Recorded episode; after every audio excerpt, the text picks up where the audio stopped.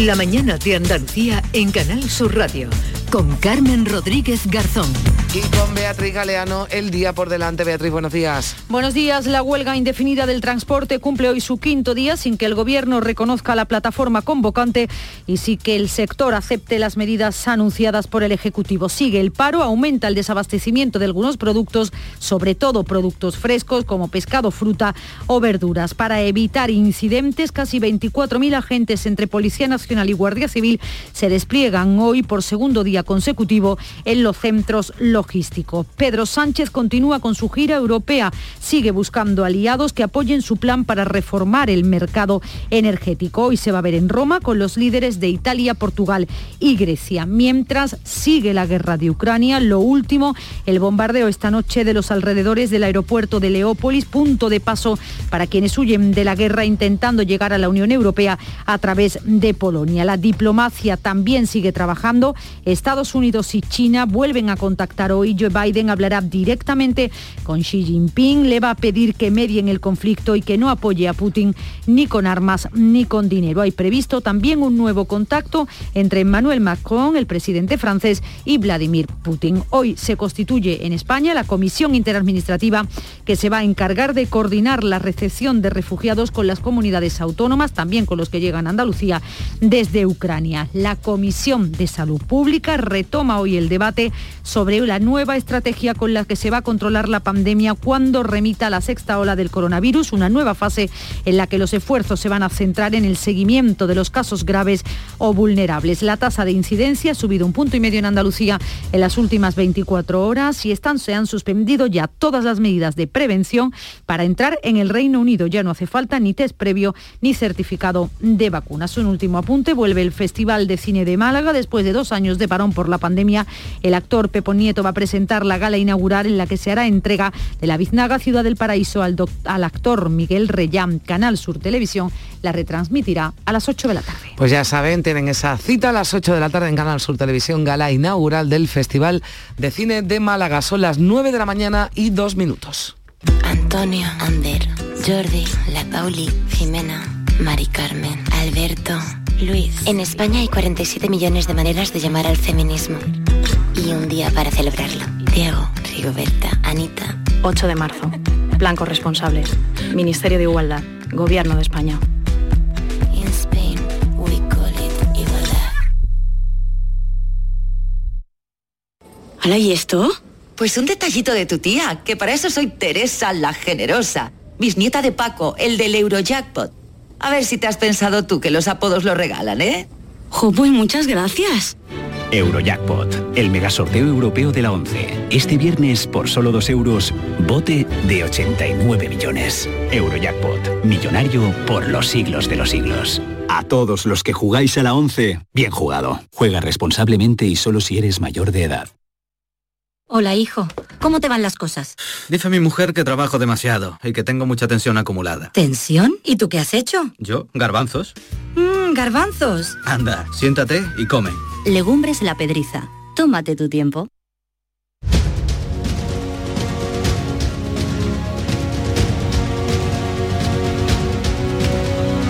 La mañana de Andalucía en Canal Sur Radio con Carmen Rodríguez Garzón. Seguimos en nuestra tertulia con Alfonso Lazo, Javier Rubio y Lourdes eh, Lucio. Hemos hablado de esa huelga de transporte, de las consecuencias que ya se están notando en algunos eh, productos, de esa rebaja de precios que llegará, que todavía no se ha concretado y en medio de todo esto, bueno, pues hemos debatido incluso sobre el modelo energético en, en España. Pero eh, bueno, se emplazaba que comentáramos ese barómetro del del CIS, barómetro modificado, porque dijo eh, Tezanos el otro día que se habían equivocado. Sí, sí, efectivamente. Bueno, reconoció algo que ya nos habíamos dado cuenta, sobre todo después de las elecciones de Castilla y León, cuando el CIS, bueno, pues se alejó mucho del resultado final, ¿no? Y eh, sobre todo, bueno, se equivocó porque dio al PSOE como vencedor en esas elecciones y porque también y porque también a Vox, bueno, pues le dejó un eh, siete puntos por debajo siete de puntos, ¿no? que fueron, ¿no? Sí. Entonces dice, bueno, vamos a cambiar esto. Y ahora ya, pues ayer saca un Sí, pero- sondeo en el que se supone que ya está esto Pero modificado. Tampoco ha dicho en qué consiste el cambio. Ent- Entonces intuimos que ha habido un cambio porque es verdad que bueno mm, le da un alza a PP, a Vox, ¿no? que eran los, los partidos que estaban eh, infrarrepresentados en, los- en los sondeos del CI pero no sabemos a ciencia cierta y sobre todo, bueno, a nosotros verá, mm, somos gente del común, pero los, mm, los que saben de la ciencia demoscópica y los que se ocupan de esas cosas mm, no saben eso que se llama cocina, que lo Eh, entendemos de una manera peyorativa, pero no, es simplemente eh, ponderar eh, en su peso real lo que te dicen en los sondeos los, Claro, los esto no es encuestados. una ¿no? ciencia exacta. Claro, Quien te dice claro. yo voy a votar esto o voté es, otra y si cosa, puede tienes que pues, tener en pues, cuenta mm, exactamente. claro. Si pero miente- claro, para eso hay unos factores correctores Claro, que- no voto, sabemos en fin. hasta dónde han llegado o- Claro. o, cuáles son, no lo sabemos. ¿no? ¿Cómo habrá cambiado, Lourdes Claro. Tezano? Eh, pues no, no tengo ni idea, no lo sé porque lo- lo- los, los propios, los politólogos, los sociólogos, no, como no han explicado el cambio de método, pues no saben exactamente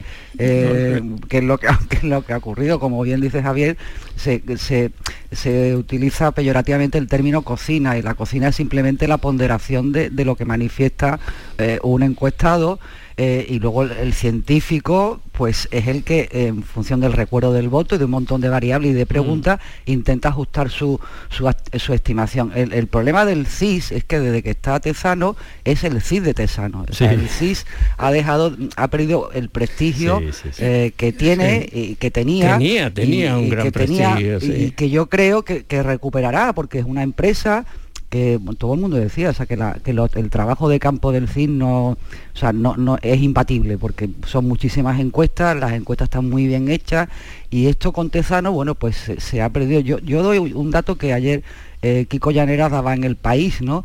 Eh, en las encuestas de- del CIS la sobre, eh, se sobrevalora a los partidos de izquierda y se subestima el voto de Vox, claro, pero es que esto ha pasado en 17 estimaciones de, de 17 Sí, en elecciones. todas, en todas. Claro. Entonces, es que eh, esto no, no es un fallo Hay una eh, razón, hay puntual, una razón. coyuntural, esto, esto es eh, esto es, esto sí que es un método de equivocación. Sí, sí, no, Eh, exactamente, método de exactamente. equivocación contundente y además, ¿no?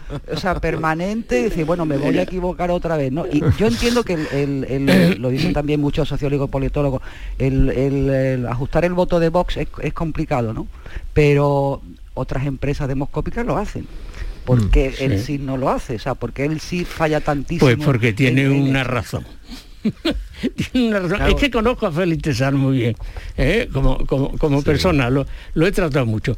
Entonces, en el, en el PSOE, cuando pensamos en José Félix Tesano, tenemos que pensar en el PSOE, en relación con las encuestas hay dos teorías o hay dos doctrinas.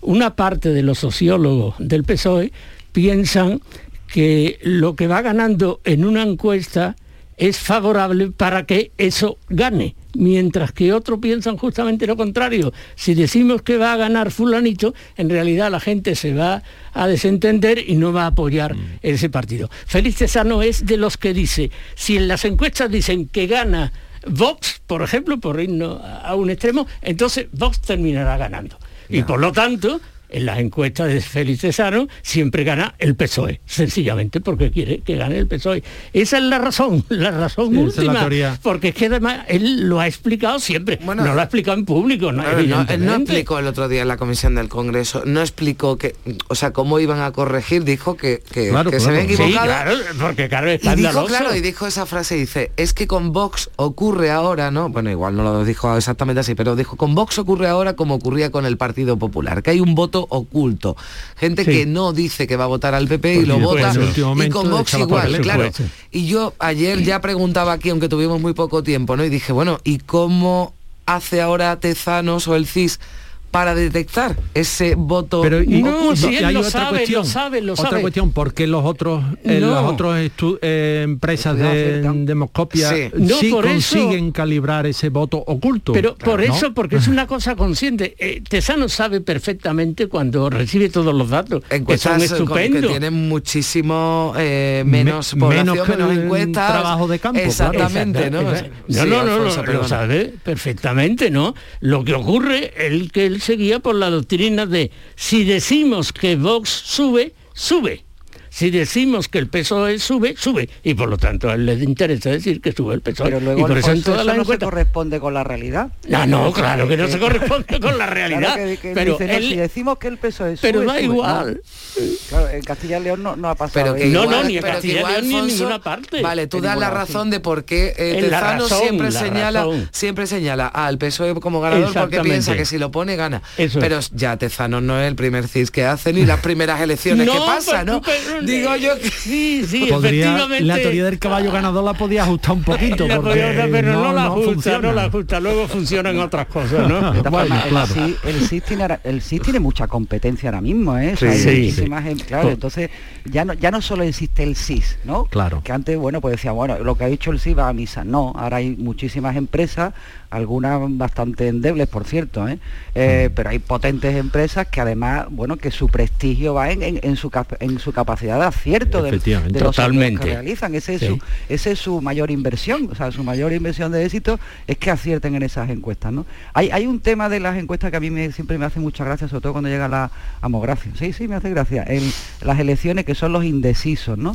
Eh, dice, uy, aquí hay muchos indecisos, aquí hay muchos indecisos. Y no es verdad. Los indecisos, em, lo que los indecisos mm, lo tienen clarísimo. Lo que pasa que los la- las empresas no saben, eh, no saben distinguir hacia dónde va su voto, ¿no? Pero a la hora de votar lo tienen claro en una dirección o en otra, ¿no? Eh, Si, lo, si, lo- si adopta el voto en, en la, en la propia cabina o en la última semana de campaña o dos meses antes, yo no lo sé ya, ¿no?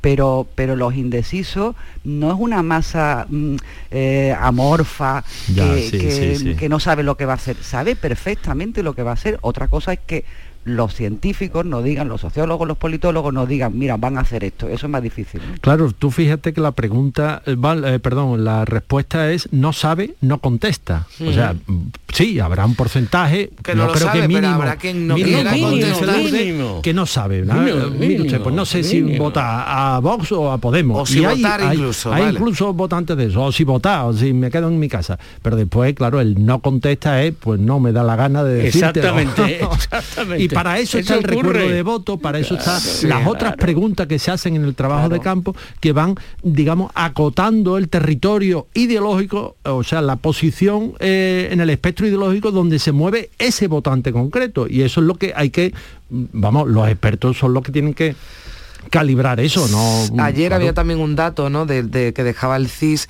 y era que el Partido Popular, porque está ya eh, este sondeo se hace una vez que ya, Sí. eh, bueno, iba a decir ha pasado o en medio ¿no? de, de la crisis del PP, que ya entendemos que ya a partir del Congreso de abril ya quedará resuelta, ¿no? Pero bueno, las aguas están muy más calmadas en el, en el Partido Popular y se hace este sondeo en el que ya eh, Núñez Feijó, además eh, tiene muy buena consideración, desbancando incluso a Yolanda Díaz, ¿no? que estaba siendo en el CIS una de, la- Sí, de las sí, preferidas, y con, con los... mm, o sea, ha llegado, ha llegado Feijó al Partido Popular, consigue los mejores datos que consiguió Pablo Casado, que fueron en 2021. Claro, claro. eh, Pasa siempre que un Sí. partido cambia de líder y el líder es presentable. Claro, si es- el líder es una porquería, pues no, pasa lo contrario. Pero si es presentable como ocurre con Feijóo, yo creo que después del Congreso, de este que se celebra en Sevilla, va a tener una subida en las encuestas enorme, enorme. Es decir, la crisis provocada por Casado, bueno, no quiero comentarlo. ¿eh? porque ha sido una cosa bien triste y bien lamentable, y bien lamentable. Esa crisis va a quedar borrada inmediatamente después del Congreso de, de Sevilla. Y si Feijóo, como viene haciendo hasta ahora y como viene haciendo desde hace muchos años, eh, mantiene su discurso. Yo he oído a Feijó una sola vez en mi vida, que fue en Sevilla que, vino a una comida a la que me invitaron, una comida de esta multitudinaria organizada por un periódico. Y me quedé asombrado, ¿eh? me quedé asombrado porque digo, este político no habla como los políticos no decía, no utilizaba lugares comunes, no utilizaba latiguillo, no utilizaba frases hechas, hablaba como un ciudadano que estaba muy bien informado y sobre cómo resolver unos problemas o cómo no se pueden resolver determinados problemas. Creo que tiene muchísimas oportunidades. ¿eh? Vamos, yo, yo, vamos, no lo sé ahora mismo cómo va a salir, pero la crisis del PP es profunda, ¿eh? Sí. La crisis del PP no... Un congreso, pues efectivamente hay un cambio de liderazgo, además un liderazgo, bueno, que tiene avalado por, por, la... vamos, sin primarias, porque hay solamente un candidato ah. único, eh, pero bueno, eso te dice también mucho del, miedo que hay en ese partido. y hoy en todos los partidos, las primarias, fueron horribles. Sí, entonces, eh, la, pero la crisis del PP eh, no es, una no es un arañazo, es algo más profundo y yo creo que esto va a requerir el tiempo. Si resuelven el liderazgo, hombre, tienen ya un trecho hecho. Pero claro, ¿qué feijó nos vamos a encontrar? Es verdad que él tiene ha gobernado con cuatro, gobierna con cuatro mayorías, ha tenido cuatro mayorías absolutas. Eso dice mucho de la fortaleza del PP de Galicia y dice también muchísimo de, eh, de Feijó, pero ¿qué Feijó nos vamos a encontrar? Porque, claro, esto del tópico gallego de depende, ¿no? Mm, pues eh, todavía no es líder y ya ha modificado un par de veces su posición. ayer dijo una frase sobre la violencia vicaria que es impresentable en un dirigente político. La vamos a, la vamos a escuchar, Lourdes, para que podamos comentarla, porque después hubo una rectificación. Esto dijo el presidente de, de Galicia. Lamentablemente hace algún tiempo tuvimos que sufrir el asesinato producido por un padre que después, por un problema con su pareja, asesinó a sus dos hijos. Eso no es violencia machista, eso es violencia intrafamiliar.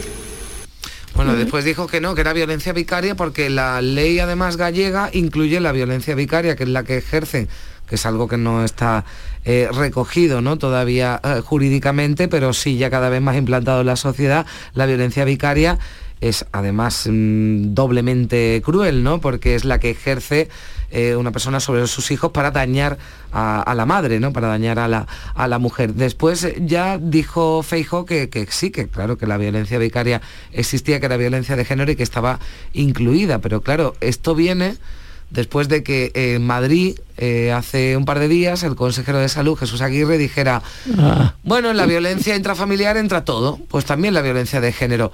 Lo digo porque violencia intrafamiliar es un término, eh, bueno, acuñado y es el, es el razonamiento ¿no? que esgrime Vox cuando quiere cambiar las leyes de violencia de género y llamarlas eh, violencia intrafamiliar para que, para que incluya todo, ¿no? Y para que quepa todo. No, para invisibilizar a las mujeres. O sea, eh, vos ha inventado un término que es violencia intrafamiliar para negar la violencia, eh, la violencia machista. Y, la violencia machista no se puede negar. O sea, no se puede negar. Hay una violencia específica contra las mujeres y como hay una violencia específica contra las mujeres, hay políticas públicas para intentar paliarla o intentar combatirla. Entonces, eh, vos lo que hace es negar la mayor porque ese discurso de intrafamiliar le lleva luego a, criticar, a cuestionar, a denigrar a lo, que ellos llaman chiringuitos de, género, ¿no? A, las asociaciones de mujeres que defienden efectivamente, que acogen, que hacen una, hacen una, una labor eh, mm, que muchas veces los medios públicos no pueden y, que hacen para proteger a las mujeres. Entonces, eh, Jesús Aguirre, yo creo que es sincero, creo que, dice lo que piensa cuando dijo lo que dijo. O sea, dice lo que piensa y luego rectifica a través de, Twitter porque él no mm. quiere hacer declaración. Ayer los periodistas le preguntaron sobre esto y no quiso que se le grabara sobre esta manifestación. Entonces, yo mm, en el tema creo que el, Aguirre mm, ha dicho lo que realmente piensa. creo que la posición del gobierno andaluz al respecto creo que está clara. Yo me creo, creo que no es impostada la posición del presidente de la Junta, Juan Manuel Moreno, sobre la violencia machista. Creo que está fuera de toda duda su compromiso. Creo que también, eh, vamos, descarto completamente que, en las posiciones de Aguirre esté la, consejera de Igualdad, Rocío Ruiz, pero Rocío Ruiz le ha echado un capote enorme al al consejero de al consejero de, salud diciendo bueno más o menos que había tenido un desliz de todas formas Carmen a mí me parece mm. muy grave el tema de Feijó eh, no tanto el que compare, luego rectificó efectivamente, no tanto como compare la, violencia vicaria con la intrafamiliar, ¿no? con ese invento de, Vox, sino que habla de un problema, de un padre con su mujer. ¿Cómo que un problema? Porque mm, tenga un problema, va a matar a sus hijos. ¿Cómo que eso es un problema? Eso no es un problema, eso es un asesinato. Entonces, a mí, no, sé, estas cosas de eh, que no se tengan claras pues ya te digo, creo que Aguirre lo tiene claro, pero mm, que Feijó no lo tenga claro, bueno, sí, eh, no sé. A ver, venga, Alfonso y Javier, ya para, no, no, porque esto me da me da para muchísimo hablar y no y no quiero. Yo creo que, Aguirre que Aguirre efectivamente piensa lo que digo y ya está porque porque además es evidente que no lo puede negar nadie. ¿eh?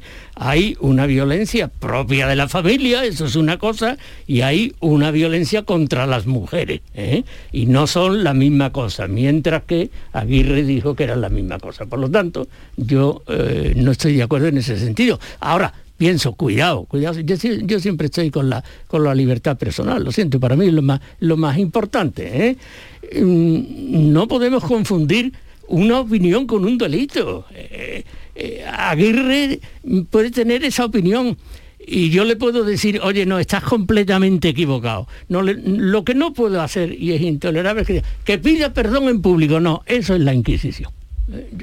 No, no se puede pedir en público por cualquier cosa, porque su opinión no coincida con la mía. Y estoy diciendo que creo que está equivocado. ¿eh? pero eso es una cosa y otra esta idea de pedir perdón. Todo el que no opine como yo tiene que pedir perdón. Pues cuidado porque no, no, no lo veo así. ¿eh? No lo veo así. Sí. no, no, yo ahí em, eh, son palabras eh, minas, ¿no? Porque cuando las pisa inmediatamente salta, em, se produce una explosión dialéctica, ¿no? Vamos a dejarla eh, en una explosión dialéctica.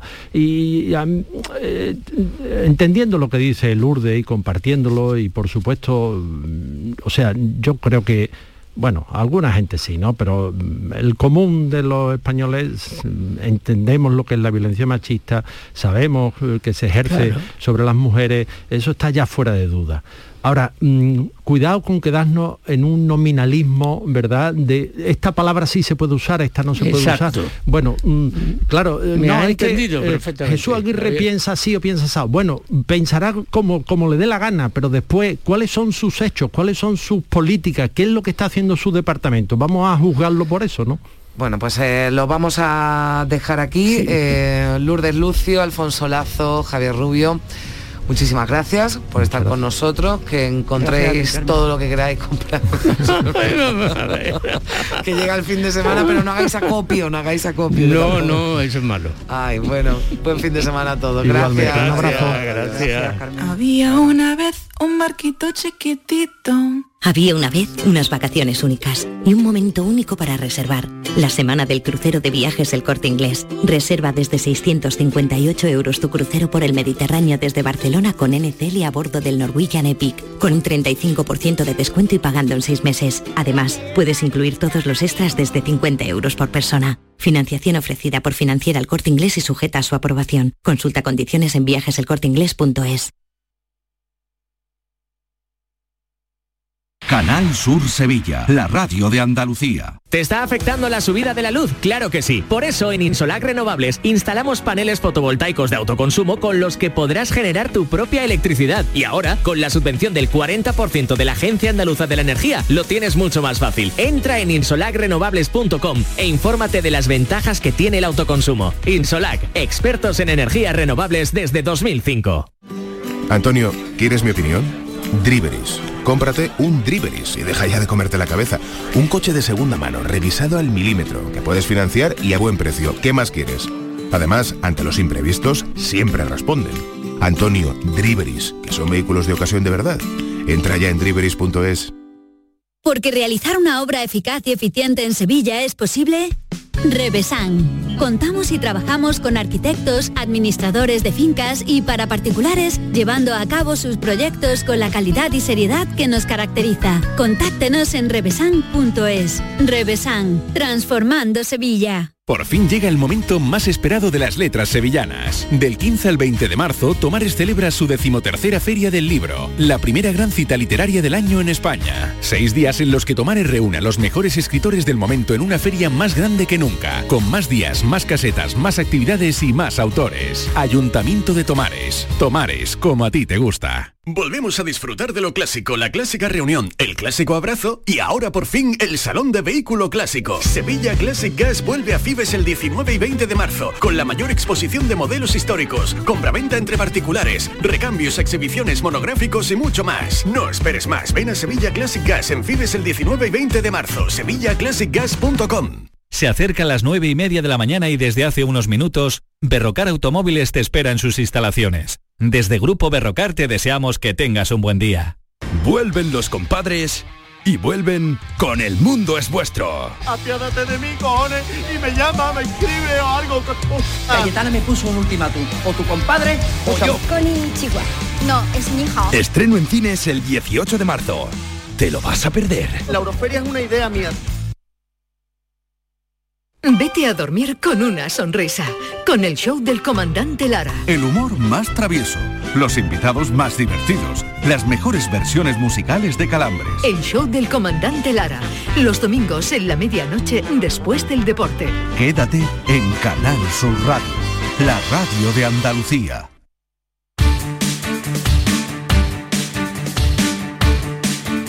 La mañana de Andalucía en Canal Sur Radio con Carmen Rodríguez Garzón.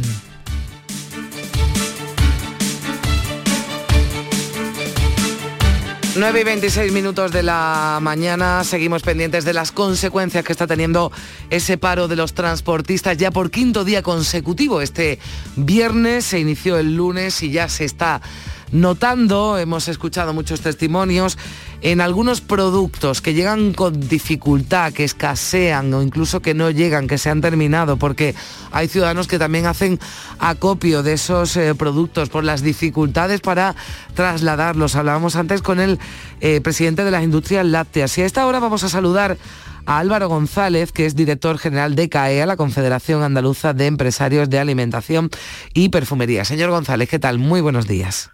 Hola, muy buenos días. ¿Qué tal? Bueno, hoy por hoy, en general, ¿existe una situación de desabastecimiento en los supermercados?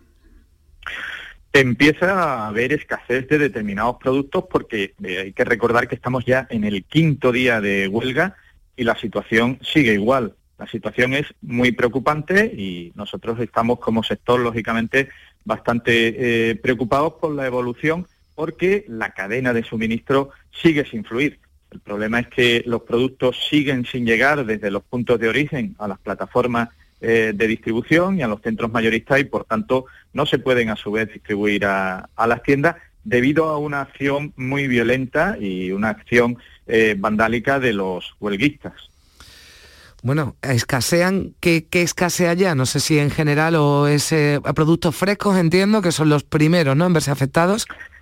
Efectivamente, fundamentalmente eh, productos frescos, que es lo que tiene una rotación más alta. Normalmente en almacén, en plataforma, suele haber eh, productos eh, no perecederos y, la, gran preocupación viene fundamentalmente por frutas, verduras, el pescado, que además está parado por otras circunstancias, la flota pesquera y también la carne. Esos son principalmente los, los productos, pero ya digo, no, es un problema de que eh, no haya productos en sí, eh, sino de que no se pueden llevar a los puntos de destino. Eh, nosotros siempre hemos dicho y hemos defendido y lo hemos demostrado en los momentos de, de más gravedad de la pandemia o de situaciones mm. excepcionales que la cadena alimentaria tiene capacidad suficiente de dar respuesta a cualquier problema que se presente. Mm, y así eh, lo, mostramos ahora con esta tormenta perfecta que estamos viviendo, pero siempre y cuando se nos deje hacer nuestro trabajo. Lo que no es admisible bajo ningún concepto es que actos de extrema violencia y vandálico impidan que podamos hacer nuestro trabajo, que es garantizar el abastecimiento, que además en este caso estamos hablando de alimentación, productos básicos y esenciales de primera necesidad. Mm, pero no es necesario, o sea, usted nos decía, por ejemplo, esos productos frescos que, bueno, que ya van escaseando porque estamos en el quinto día ya de, paro de los eh, transportistas, de esta plataforma en defensa de, del transporte pero mm, no es necesario, a ver, yo es que me estoy acordando de los meses de, bueno, hace dos años, ¿no? Cuando, bueno, pues había gente que hacía copio de papel higiénico. Ayer se veía gente con muchas cajas de leche, por esto que habíamos contado que paraba, bueno, que paraba la industria láctea, pero que tiene eh, almacenada mucha, mucha leche, aunque eh, si esto sigue se pueden ver afectados. Pero mm, algún llamamiento desde, desde su confederación, desde su organización, a, bueno, pues aquellos ciudadanos que movidos por la incertidumbre y el miedo de que se queden sin esos productos hacen acopio. Bueno, pues lógicamente llamamiento en ese sentido de compras responsables y moderadas, porque ya digo, el problema no es de, carencia de producto o de falta de producto, sino de la fluidez de la cadena de suministro que está bloqueada porque desde el minuto uno de la huelga se ha dejado eh, em, eh, y la acción de la Fuerza y Cuerpo de Seguridad del Estado y de la Guardia Civil no ha conseguido los objetivos se ha instaurado el, miedo y ahora mismo pues hay bastante miedo por parte de los transportistas a, salir y no mm. fluye la cadena de suministro. Por tanto, eh, tranquilidad en la compra, que en cuanto vuelva a fluir, pues eh, lógicamente los productos estarán inmediatamente en la cadena de, vamos, en, los lineales de los mm. supermercados, porque la cadena es eficiente. Pero mm. ahí sí instar al gobierno a restablecer el orden y a garantizar el correcto funcionamiento de la cadena de suministro pero de manera urgente, así como paralelamente a tomar medidas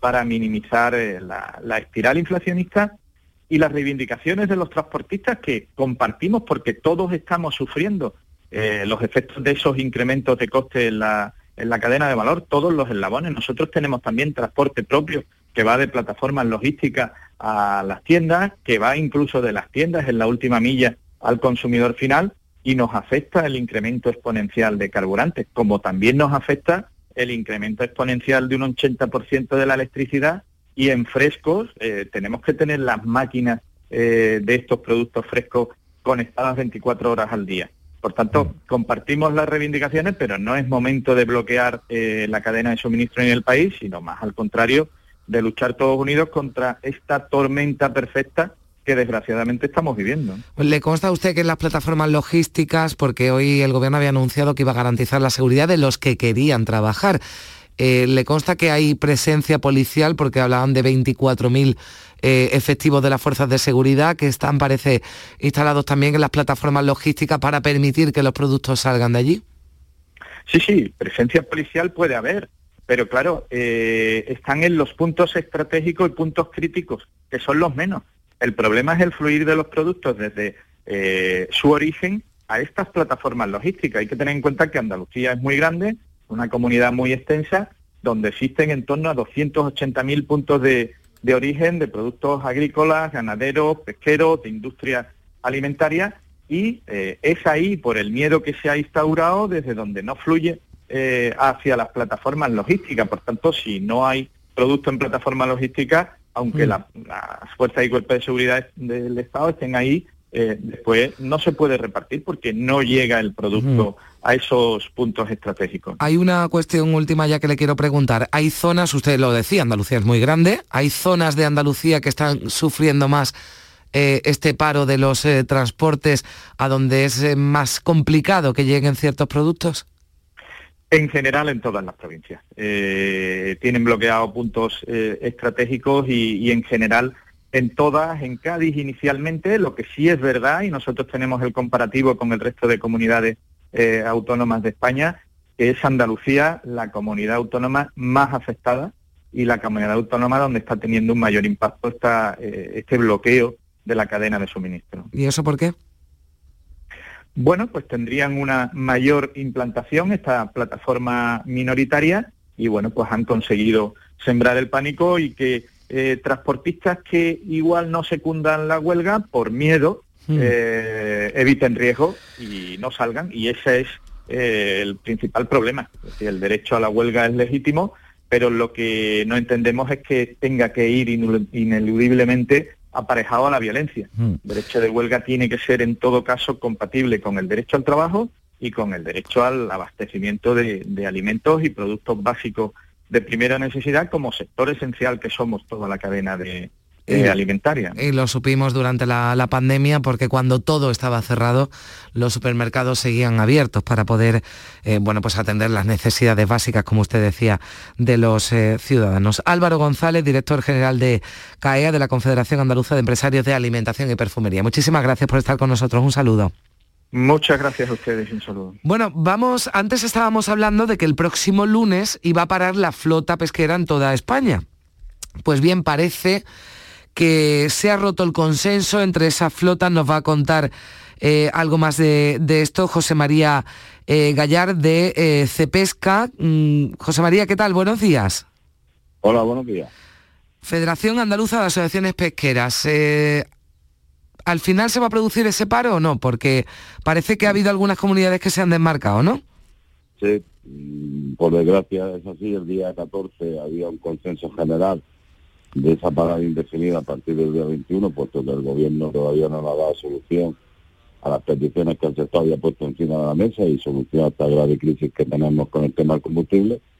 Pero inesperadamente el miércoles la flota gallega y la flota asturiana se desmarcaron del acuerdo y claro, un problema tan gordo, tan general como el que estamos sufriendo, si no hay un consenso, la guerrilla no se puede hacer, digamos, a título individual o la flota andaluza. La flota andaluza tenía muy claro y sigue teniendo eh, José María, perdona, a ver si se puede o apartar o... Eh, igual es que está rozando algo el, el, micrófono del móvil, que lo escuchamos con alguna dificultad y queremos escucharlo bien.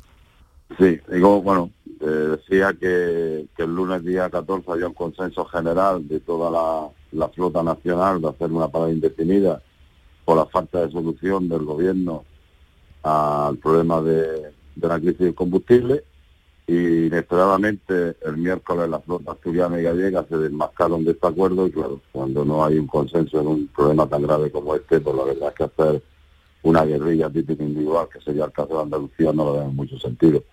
Andalucía seguía manteniendo su postura de mantener esa, ese paro indefinido, pero ya te digo, la falta de consenso a nivel nacional pues impide que, que el sector pesquero haga lo que entendemos que tenía que hacer. Pero, eh, señor Gallar, a ver, em, ya hay días, hace días que hay flotas que han parado ya, porque mm, les sale más rentable estar amarrada a puerto que, que, faenar. Mm, lo que se acaba es esa eh, amarre general, ¿no? Esa protesta, digamos, general que se iba a hacer en toda, en toda España, pero continúan amarradas la, bueno, buena parte, ¿no? de, la, de la flota andaluza. Sí, pero la verdad es que está amarrada por tema, por la huelga de transporte. El Golfo de Cádiz al 100% se ha visto afectada por la falta de transporte y lógicamente no puede salir a la mar porque una vez que llega a puerto no, no la puede vender. Pero la causa de que la flota esté parada ahora mismo es el transporte, no el tema de, de combustible. Pero bueno, que esto va a ser una cadena nosotros esperamos que la, próxima semana, que está confirmada la reunión con el ministro, no tenemos ni fecha ni hora, pero sí nos han confirmado que se va a reunir con el sector pesquero cuando una vez el gobierno tome carta en el asunto. Mm, a partir de ahí, bueno, vamos a ver qué, decisiones se toman, porque ya te digo, ha, sido una gran decepción y frustración lo que ha pasado esta semana en el sector pesquero español. Mm, bueno, pues eh, en fin, falta de consenso. Entiendo que esto se produce porque las demandas no coinciden, no es lo mismo lo que, bueno, la flota andaluza que la flota mm, cántabra o gallega. No, el problema es común, porque el problema del combustible es común en toda la flota y estamos hablando de la flota de basura que también su actividad es muy similar. No entendemos, no sabemos las razones, porque lo único que se nos comunicó fue que se acaban de, de la parada. Yo te digo que no, no sabemos las razones. No llegamos a entender por qué se desaprovecha esta ocasión para poder solucionar un problema tan grave que nos está afectando y nos va a seguir afectando en el futuro por el tema del combustible y con todo lo que está pasando a nivel mundial.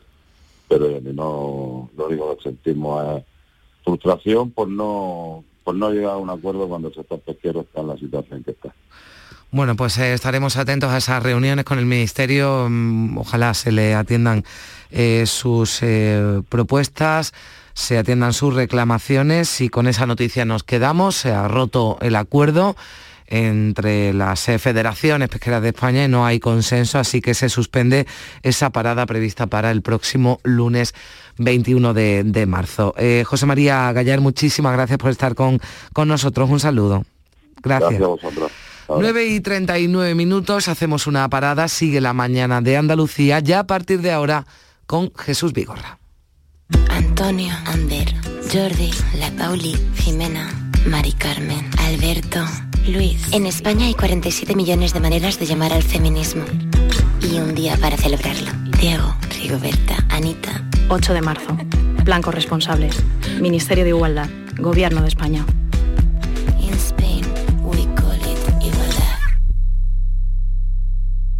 Gente de Andalucía te invita a conocer la provincia de Jaén a través de la Feria de los Pueblos.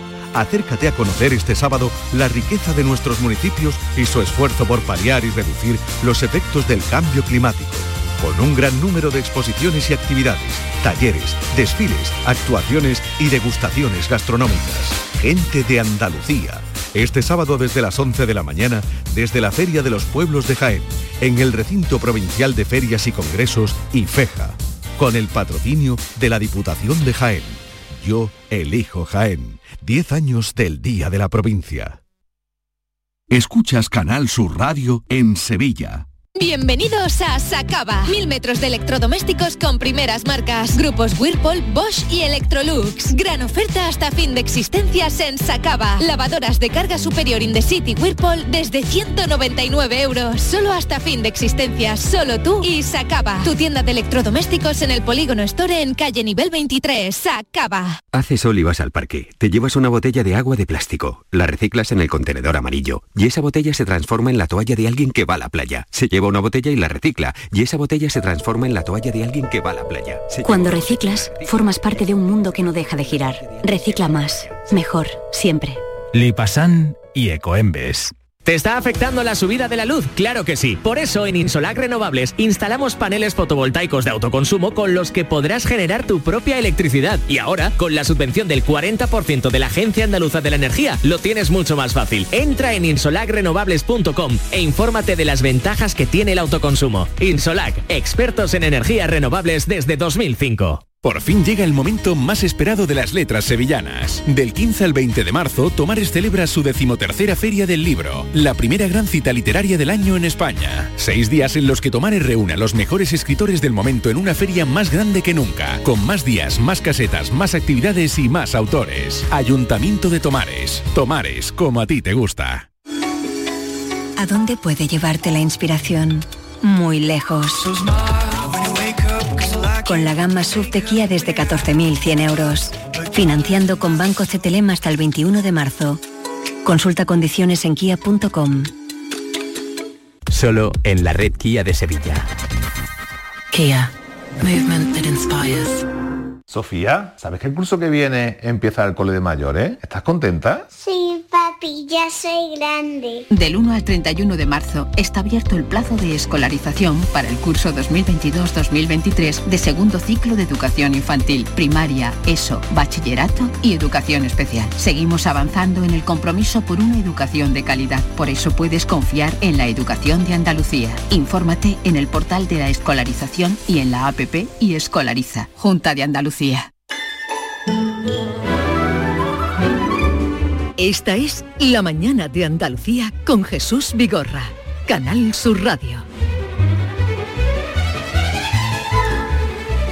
Buenos días queridos oyentes de la mañana de Andalucía. Vamos a vivir un viernes, víspera del Día del Padre, víspera del Día de la Felicidad, que será el próximo domingo, eh, víspera de la entrada de la primavera, eh, vísperas también del Festival de Cine horas antes de que comience el Festival de Cine de Málaga. O sea, un, unas actividades que tenemos ahí en lontananza a pesar de los problemas que están surgiendo también y de los que nos ocuparemos en carreteras y en centros de mercados, supermercados por desabastecimiento del que les venimos hablando ya durante toda la semana y esta mañana intensamente en el tiempo más informativo. Maite Chacón, buenos días. Hola Jesús, buenos días. David Hidalgo, buenos días. Good morning, ¿qué tal? Aquí estamos muy felices hoy por muchas cosas, ¿eh? Primero porque es viernes, ¿eh? y porque va a y ser... porque tú eres un temperamento No le digas eso, positivo. que a Jesús no le gusta que nos pongamos felices los viernes. No, bueno, en- en- entre Ni otras quiere que cosas- estemos tristes los lunes, ni quiere que estemos felices los viernes. No, y además estamos contentos porque va a ser el último día que no te veamos. El lunes ya estarás por aquí, ¿no, querido? Deseando estoy, Ay, deseando estoy. deseando. Bueno, de la felicidad vamos a hablar hoy, ¿eh? En nuestro a- Eh, a, tema lo del primero, tema de, partic- de participación será la felicidad. A eso iba, a eso iba. El domingo entra la primavera. Yo supongo que habrán hecho coincidir la entrada de la primavera con el Día de la Felicidad, ¿no? Porque la primavera se puede decir que es la estación del año más feliz. Hay más luz, eh, hay más, la, la temperatura empieza a subir, pero no hace un calor agobiante. A mí, desde luego, es mi estación favorita junto con el otoño. Así que hoy vamos a hablar de la felicidad con un hombre, con Alejandro Cencerrado, que acaba de publicar un libro que se llama En defensa de la infelicidad, que además es muy interesante. ¿Sabes qué hacía este hombre Jesús? Eh, todos los días de su vida, durante un tiempo, eh, le puso una nota al día que había tenido. Por ejemplo, si había tenido un día muy feliz, pues le ponía mejor un 9 o un 10, y si había sido un día infeliz, eh, un 3 o un 4. Entonces él dice que puede- podemos tener mecanismos para saber si somos o no felices. Me parece muy interesante esta Sí, entrevista. es decir, que es desde un punto de vista científico. Además, Alejandro Cenrezado es analista jefe en el Instituto de la Felicidad de Copenhague. ¿Qué existe? Existe ese instituto. Hay gente que se dedica a estudiar la felicidad. Sí, efectivamente. Bueno, hoy, como tú bien dices, comienza el Festival de Cine de Málaga, así que hoy nos vamos a ir a Málaga, vamos a tener invitados que estrenan películas, pero hoy también hay un acontecimiento, que es que Rosalía saca Motomami. ¿Y cómo suena? ¿Así? Pues mira, hay de todo, hay pop, hay bachata, A- hay a ver, a ver, que reggaetón. escuchemos un poquito. Ay, sí, sí, sí. Yo no tuve que hacer nada que me arrepienta ni de que yo lamente ahora para mantenerme en pie. Uy, Yo me maté 24-7, solo que tuve que hacer. Muy bonito. Sí, Muy bonito. Esto es- recuerda es- su primer disco, ¿eh? Claro, este es el único toque flamenco que tiene el LP que se llama Motomami, así que es un Sí. acontecimiento ¿eh? internacional, además la salida de- del disco de Rosalía. Y qué bien lo han presentado, porque antes nos bien, metió la bacalá. bien, Y qué bien lo han Oye, pero la pregunta no la hemos dicho. La pregunta para nuestro oyente es, ¿cuál es su momento de felicidad? ¿Qué le hace a usted feliz? ¿Qué le hace feliz? ¿no? ¿Qué Esa es la pregunta. Perfecto. Vale, vamos eh, a la publicidad porque luego vamos a tener unos minutos hablando con la ministra de Justicia, Pilar Job, que acaba de llegar a Córdoba. La mañana de Andalucía con Jesús Vigorra. En Patatas Ariza trabajamos cada día para llevarte las mejores patatas y cebollas a tu mesa, comprometidos con el mejor sabor y la máxima frescura. Apostamos por la innovación y el desarrollo contando con el mejor equipo humano e instalaciones de última generación.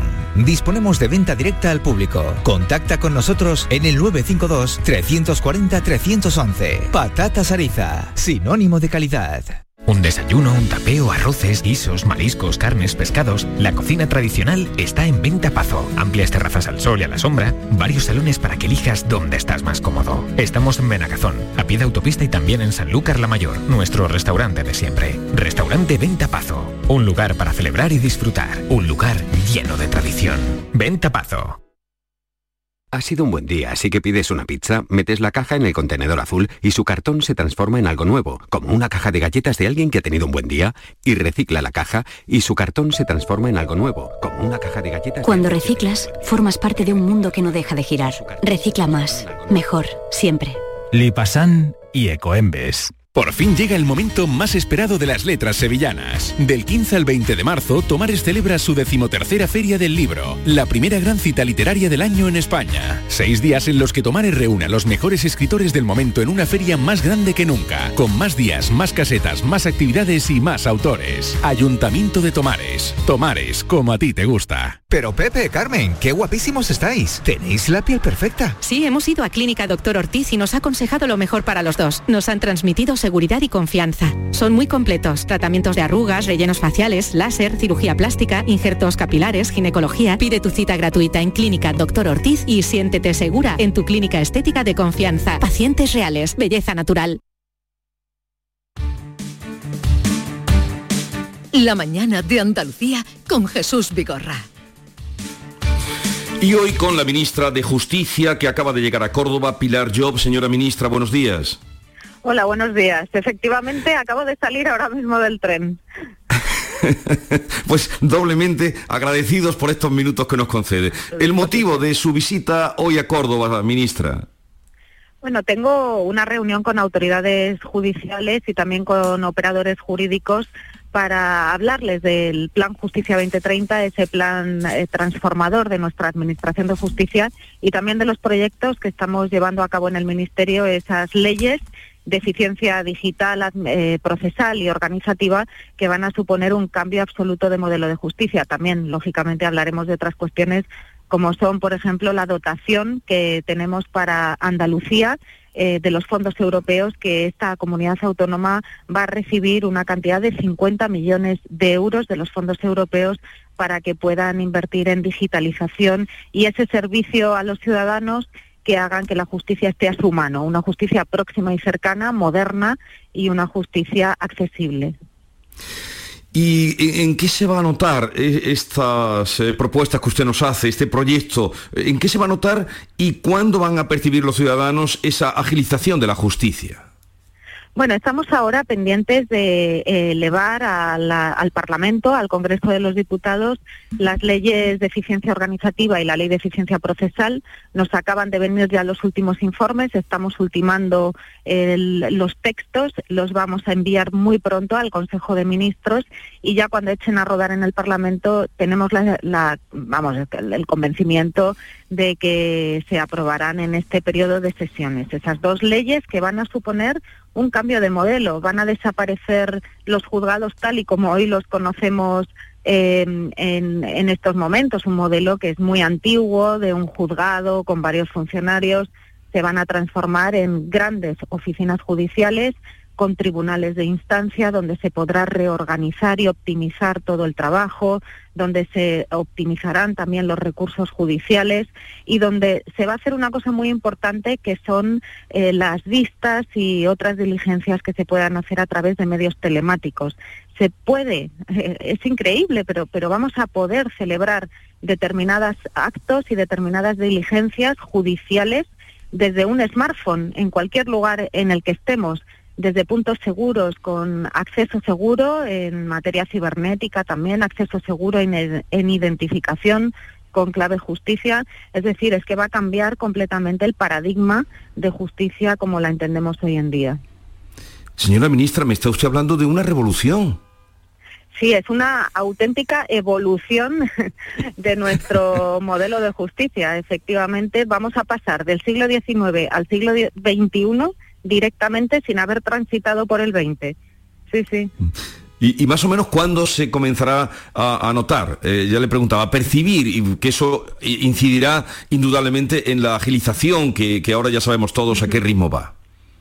Sí, bueno, ya se está notando, ¿eh? porque con ocasión de la pandemia tuvimos que poner en práctica la creatividad eh, de, todos los operadores jurídicos y también de los equipos del Ministerio para que se pudieran hacer determinadas vistas y determinadas actuaciones de manera telemática y yo aquí lógicamente debo agradecer a todos los funcionarios, funcionarias, jueces, juezas, procuradores, abogados, quienes han eh, trabajado en el sector justicia, pero también a los ciudadanos que han tenido que soportar esta situación y adaptarse a una nueva manera de hacer las cosas.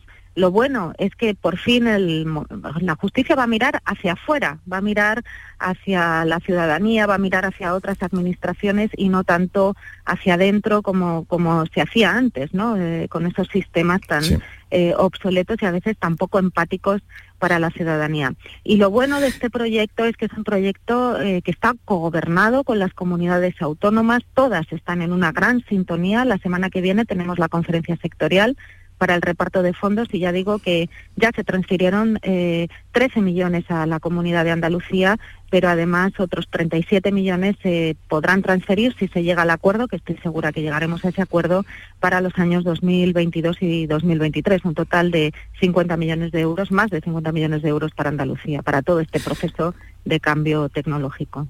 E, e, esa evolución de la que usted nos habla de la justicia mm, influirá, diligencia también, influirá en que el Tribunal Constitucional, por ejemplo, eh, responda al recurso presentado contra la ley del aborto hace ya 12 años, por ejemplo. Bueno, este es otro tema, evidentemente.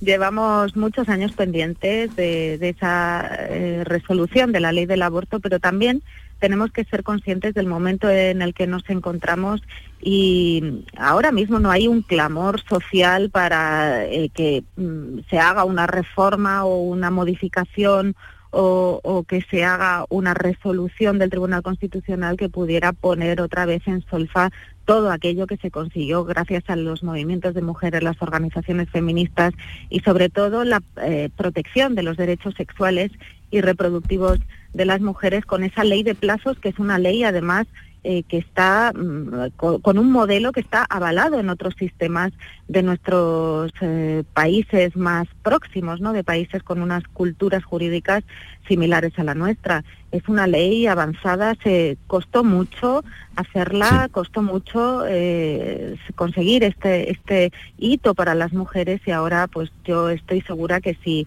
el Tribunal Constitucional decide eh, abordar esta ley se hará mm, teniendo en cuenta también el contexto social y las demandas de- de- del feminismo y de las organizaciones de mujeres.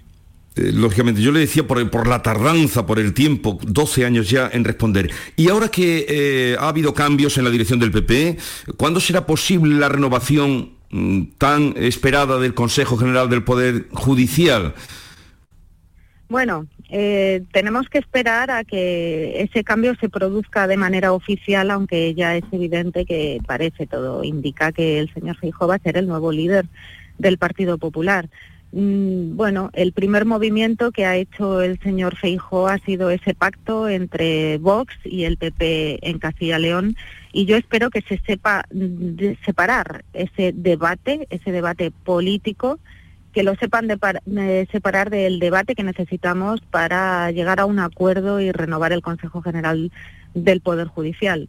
Yo es- no contemplo que el señor Feijó no sea una persona de Estado y no quiera cumplir con la Constitución. Estoy segura que él va a deshacer el lío, el embrollo en el que nos metió el anterior líder, todavía presidente del Partido Popular, el señor Casado, bloqueando la renovación del Consejo, no cumpliendo con la Constitución, no cumpliendo con la ley orgánica e impidiendo la renovación del órgano. Seguro que el señor Feijó está a la altura, yo no quiero contemplar otro escenario y procederá a deshacer el embrollo en el que nos metió el anterior líder del Partido Popular.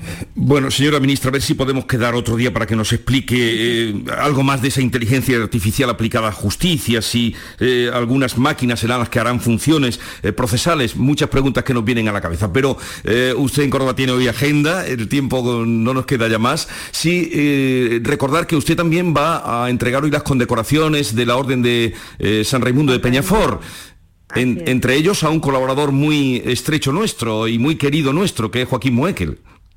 Sí, también a- al letrado Moekel eh, le vamos a hacer entrega, por supuesto, como a todas las personas que, que han sido reconocidas. Vamos haciéndolo por, por poco a poco porque tenemos todavía muchas entregas pendientes porque con la pandemia fue muy difícil, lógicamente, a- eh, poder hacer actos. Pero ahora que ya estamos en otro momento, en ese momento de recuperación, y pues ahora ya sí estamos retomando estos actos tan bonitos de personas de excelencia donde también pueden venir sus familiares y ver que solos no llegamos a ningún sitio, que necesitamos quienes están cerca de nosotros para lograr esa excelencia, en este caso en el ámbito jurídico. Bueno, pues eh, feliz estancia en Córdoba, señora ministra, gracias por atendernos y ojalá que sea realidad eso que hoy nos cuenta usted de eh, la evolución de la justicia que nos suena eh, casi a ciencia ficción en, en la realidad. Un Estoy saludo, sí. un saludo y hasta otra ocasión. Adiós. Muchas gracias y que se mejore. ¿eh? Gracias. Gracias, Adiós. gracias, ministra. Adiós, adiós. Gracias. Nos vamos precisamente, nos vamos precisamente al romance, romances perversos de García Barbeito. Querido Antonio, te escuchamos. Muy buenos días, querido Jesús Vigorra. Perversos de los sindicatos. Pues va a resultar ahora, según vamos escuchando, que todos los transportistas que a la huelga se han sumado son de la extrema derecha. Eso es hilar fino, macho.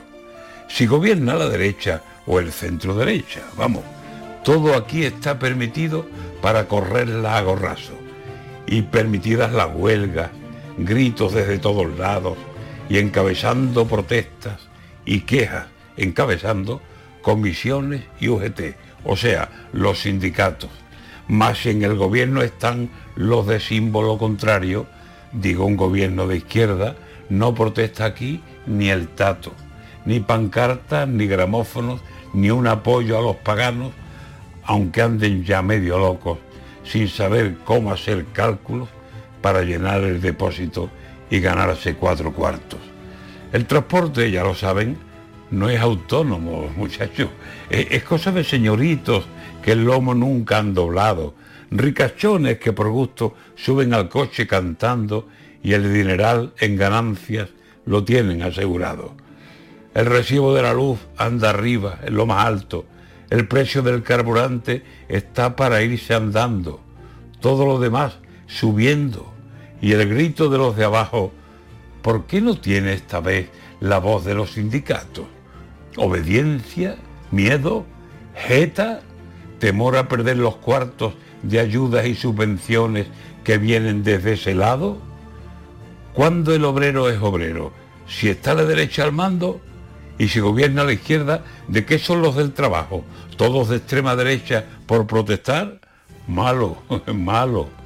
Yo sé que están en España los impuestos aplastando. Y tire por donde tire, esto es un sin muy largo. Y estamos sin solución, sin gobierno que dé un paso, sin visos de mejoría, sin ayudas al trabajo, sin arreglos del transporte y sin, sin, sin